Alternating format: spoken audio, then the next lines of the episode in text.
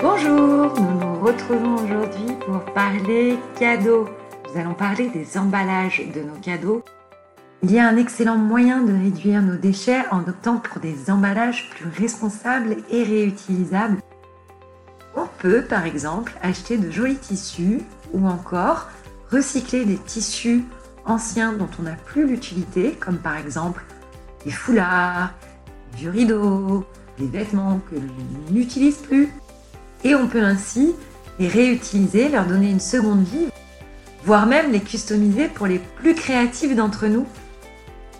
Et une fois que ces tissus sont préparés pour pouvoir être utilisés comme des emballages, donc on peut bien sûr les assembler, euh, les customiser avec des rubans, avec des boutons, on peut imaginer toutes sortes de choses. Soyez créatifs.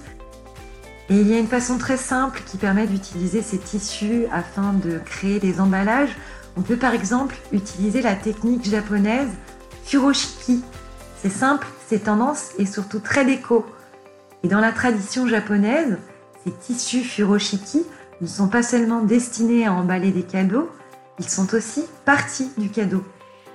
Là encore, vous trouverez plein de tutoriels en ligne qui vous permettront de savoir comment bien plier vos tissus pour réaliser les plus beaux des emballages.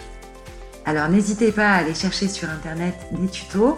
Furoshiki s'écrit F-U-R-O-S-H-I-K-I.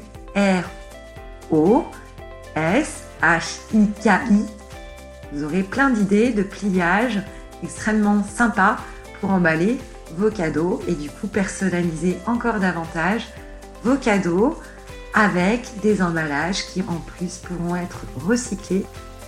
Allez, objectif du jour, on trouve de jolis tissus qui nous permettront d'emballer nos prochains cadeaux. On vous souhaite une très jolie journée